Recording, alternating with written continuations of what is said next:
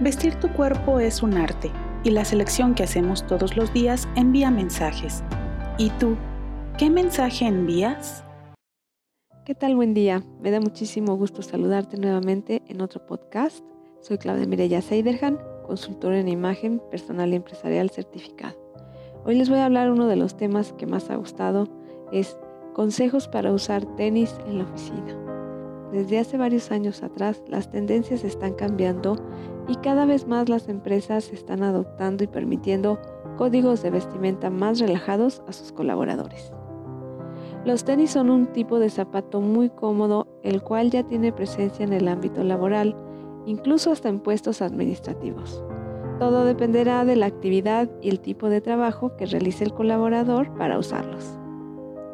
Algunas empresas están permitiendo usarlos en ciertos días como el viernes casual o para ciertas actividades, así como los empresarios independientes los usan en distintas ocasiones aunque muchas veces no los portan adecuadamente.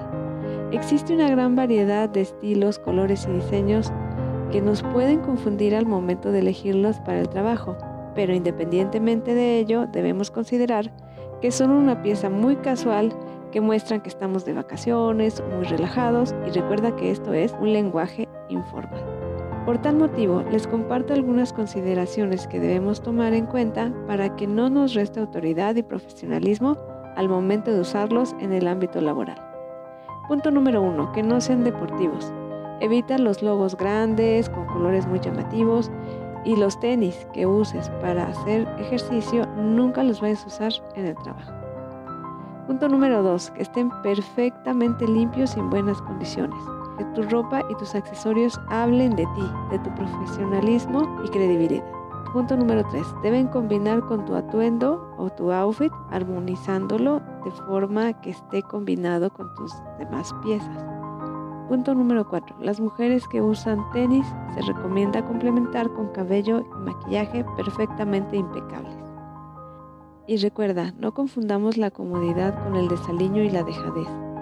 Puedes vestir de forma cómoda, adecuada y con estilo al mismo tiempo. Gracias por escuchar el podcast. No olvides compartirlo. Recuerda que contamos con cursos y consultorías personalizadas online. Hasta pronto. Síguenos en nuestras redes sociales. Facebook, arroba Z. Instagram, Imagen Claudia Z. LinkedIn Claudia Mireya Seiderhan. Hasta la próxima.